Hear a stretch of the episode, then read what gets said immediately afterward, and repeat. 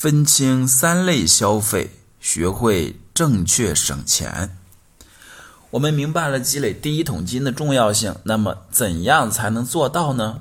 很多人为自己辩解：“我也想存钱，但是不知道为什么就是留不下来。”要做好储蓄这件事，可以按照以下三个步骤进行。第一，你要搞清自己的消费习惯。刚毕业那会儿。每到月底，我都会发现自己囊中羞涩，但钱究竟花在哪里了呢？一脸茫然。我在思考，怎样才能更好的知道钱的去处呢？我发现有一个好办法，就是记账。刚开始，我看到有人推荐手写记账的方式，但是我尝试了两天就放弃了，太麻烦，也不方便查找。后来，我看到很多记账类的 APP，于是下载了一个，并开始使用。有些人会每笔账都记，但那样太繁琐了。我定的规矩是，任何超过十元的消费都要记下来。如果是买瓶水喝，那就不需要记账了。你可能会想，记账需要记一辈子吗？当然不需要。记账不是目的，它的作用是帮助你画画出一张自己的消费地图。这张地图画好以后，你就不用再记账了。一般来说，记三个月账就足够了。记账三个月后，你可以对自己的消费情况进行盘点分类，从而避免不必要的支出。记账类 APP 都有统计的功能，查看分类好的数据，就像学生拿到了一一张老师批改过的试试卷，哪里做错了，哪里做对了，一清二楚。我把所有的支出分为三类：第一类必要的日常消费，第二类必要的自我提升型消费，第三类其他消费。必要的日常消费主要是基本的衣食住行有关的支出，吃饭、房租、交通费这些消费支出维持我们的日常生活，节省空间不大。请注意关键词“基本”，比如换季时你买衣服是基本消费，但每次逛街必买衣服就不是了。如果你在地铁发达的大城市，公共交通出行是基本消费，但每次出行都打车就不是了。对家境普通的年轻人来说，刚到大城市打拼时，只要不影响健康，过得稍微艰苦一些，没有什么不好。这会让你对社会更有深、更有更深的认知，并且激励你更加努力。大二时，我从上海来到北京实习，每个月的实习工资只有两千元，一张六百元的动车票对我太奢侈，因此我决定坐绿皮火车，坐了将近三十三个小时才到北京。如今这趟慢车已经停运。回想起来，我觉得坐三十多个小时硬座很辛苦，但是在那时我却没有什么感觉。在绿皮火车上，我见识了各种各样的人，与他们多聊聊也算是一种社会实践。初到北京还不确定要待多久，我就在中国传媒大学附近找了一个小隔间的房子住下。屋内除了一张单人床、一张桌子以外，几乎就没有空间了。我就连打个转都怕碰到墙壁。每天早上，我先坐地铁八通八通线到四惠东地铁站换乘一号线，在一号线转乘时，人山人海，每个门口都站着一位志愿者。只要车门一开，排队的几十号人就往里冲，往往有一两个人半半边身子进了车厢，半边身子还在车门外面。这时候，一位志愿者就会帮忙用力推这门乘客，好让他能够挤进去。好不容易挤进了地铁，刚松了一口气，就发现另外一个尴尬的事实：在整个车厢里，只有角落的空间，四周全都站满了人。如果附近的人刚刚刚刚吃过韭菜包子或者喝过豆汁儿，那这一次地铁之旅就会特别难忘。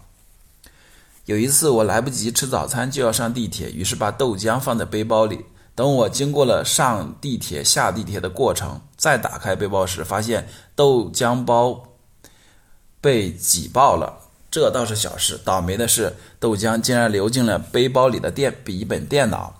换一台笔记本电脑需要好几千元，但工作又必须使用。换完笔记本电脑，日子日子就变得更紧张了。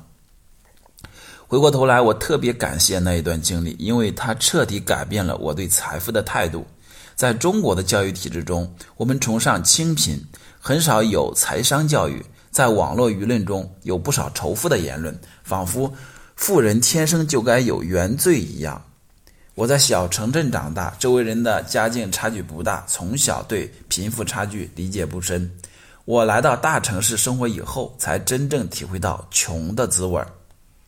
成为有钱人是一件可耻的事，这个观念在我的大脑里面盘旋了许久，直到我来到大城市以后才开始松动。我终于明白，人生的真相恰恰是这句话的反面：成为有钱人不是一件可耻的事。通过正当的手段创造财富，不仅对自己有益，更对整个世界有利。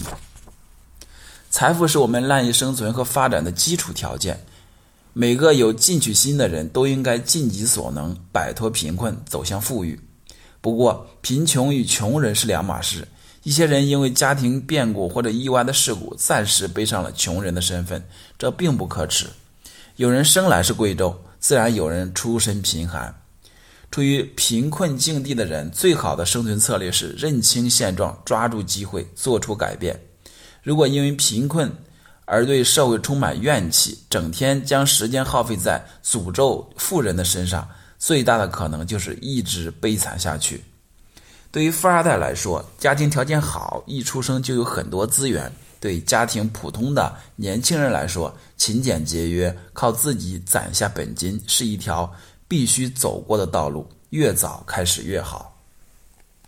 前面主要讨论了支出的第一类必要的日常消费，接下来我们来看支出的第二类必要的自我提升型消费。有些人在养成节俭习惯的过程中，慢慢的对任何费用都想节省，这是很不好的习惯。钱是一种工具，如果我们能够正确的使用它，就。帮自己打开人生的更多可能。有一些自我提升类的消费是极其必要的，不论在什么时候，我们都应该适当的投入。我们应该放眼长远，在某种程度上，他们不仅是消费，而是投资。大多数人在靠基金等资产挣钱之前，主要依赖自己的人力资本来挣钱。人力资本包括哪些呢？第一，你的知识、技能与经验；第二，你所拥有的相互帮助的人际网络；第三，你的审美与眼界。比如，你根据自己的需求买书、买课程去学习，就是在提升自己。通过适当的付出，与他人建立更牢靠的关系，认识了更多新的朋友，这会让我们的人际网络越来越大。听听音乐会，看看画展，这些事情听上去有些无用，但他们会在潜移默化间改变我们的审美和格局，而这些在人生的发展中也至关重要。二十世纪最伟大的经济学家之一费雪曾经说过一句话：“凡是能够产生收入的，都是资产。”从这个角度来看，我们自己就是特别重要的资产。自我提升型的消费都是投资，人力资本不断的增值，从长期来看一定会带来回报。我们在第一章中提到的前泽有作的故事就是典型的案例。在做自我提升型的消费时，也要注意必要原则，量力而行。以买书为例，很多人把书买来之后放在角落，几年过去，甚至连包装都没拆。买书如山倒，读书如抽丝。这不是一个好习惯。当我们梳理账单、理清必要的日常消费和自我提升型的消费以后，就会发现剩下的消费就都是可以归归纳为其他消费。这些消费能省则省，当断则断。比如，许多人爱喝咖啡、奶茶这两种饮料，既不健康也不便宜。所有含糖的饮料都应该少碰。高糖不仅能够引发糖尿病、脂肪肝、肥胖症，还会伤害大脑。美国加州大学洛杉矶分校的科学家进行了一项大大鼠实验，研究长期高糖饮食会让大脑变得迟钝，出现学习记忆障碍。从财务的角度来看，买饮料的钱长期加在一起，积少成多，就会变成一笔大钱。比如一个在大城市生活的女生，平时工作很辛苦，每天加班到深夜才回家，所以养成了工作时喝咖啡、下班时喝奶茶放松的习惯。一杯奶茶饮料三十元左右，对于月薪过万的上班族上班族来说，看上去这是一个典型的小钱。假设他平均三天喝一次饮料，平均一个月将近饮料费三百元，这笔钱看上去仍然不多。但是如果他改掉了喝饮料的习惯，每个月把这笔钱用来定投大盘指数基金，三十年以后他退休了，这些买饮料的钱能换来多少钱呢？根据中证五百指数的长期表现。按照年化收益百分之十来计算，答案是六十七元，六十七万元。对大多数人来说，六十七万元都不是一笔小钱，六十七万元甚至比你退休时养老金个人账户的金额还多。人生就是学会取舍，你是愿意享受当下的那一口饮品的清凉，还是坐拥三十年以后的六十七万元呢？像买饮料这样的消费案例还有很多。对收入不错的年轻人来说，每个月从收入中省下一两千元，并不是一件难事。只要养成这个习惯，三十年后，你的银行卡就会比别人多上一两百万元。理财就像自己建造的一个蓄水池，挣钱固然重要，但守住流水口也很关键。别轻信品牌商的宣传，他们鼓吹潇洒做自己，告诉你消费令人快乐，其实不过是想把钱从你的口袋放进他们的腰包。随着潮流文化的普及，人们越来越喜欢泡吧蹦迪。如果你家里有矿，财务无忧，这无可厚非。但对普通的年轻人来说，这样的场合既不会产生实质性的有效社交，又很浪费钱。必要的钱该花就花。能节省的钱必须节省，只有培养延迟满足的习惯，我们才可能打下财务自由的基础。当你重新检查了日常消费，做了更合理的规划以后，你就可以做一件重要的事：从现在起，将每个月收入的百分之二十到百分之四十存下来。积累本金最重要的一步就是储蓄。如果我们对财务自由有期待，就需要。把储蓄这件事情高度的重视起来。大多数人的习惯是先消费再储蓄。我们每个月拿到工资以后，先用来购物，到月底时再盘点盘点。这时你常常会一拍大腿：“怎么钱都花光了？说好要存钱的呢？”为了避免花钱一时爽的情况反复出现，你可以做个聪明的调整，为自己建一个理财账户。在刚发工资的时候，就把百分之二十的工资打到这个账户上。这个账户最好是另外的一张银行卡和平时常用的消费银行卡区分开来。一方面，你可以避免不小心把储蓄的钱花掉；另一方面，随着时间的推移，你会发现理财账户的钱不断增加，就像进度条一样，它会给你带来更多的成就感。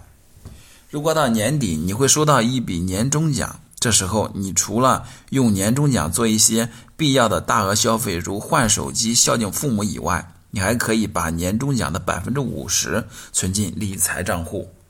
在日常的生活中，我们还发现有一个方法很管用，那就是消费延迟清单，它能帮助你减少冲动型的消费。比如，你今天想买一双某品牌新出的联名款鞋子。想象着自己穿上它以后，恨不得立刻拥有它。这个时候，你控制住自己的冲动，把它列到你的要消费延迟清单中。等一个星期以后，你再来看消费延迟清单。这时候比较一下，你是想积累财务自由的本金，还是要穿新鞋？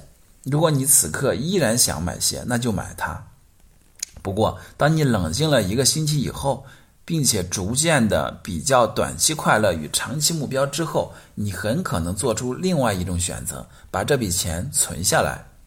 只要摸清了自己的消费习惯，并且秉持储蓄优先的原则，不需要太长时间，我们就会获得理财的第一份本金。这个时候，我们可以停下来了吗？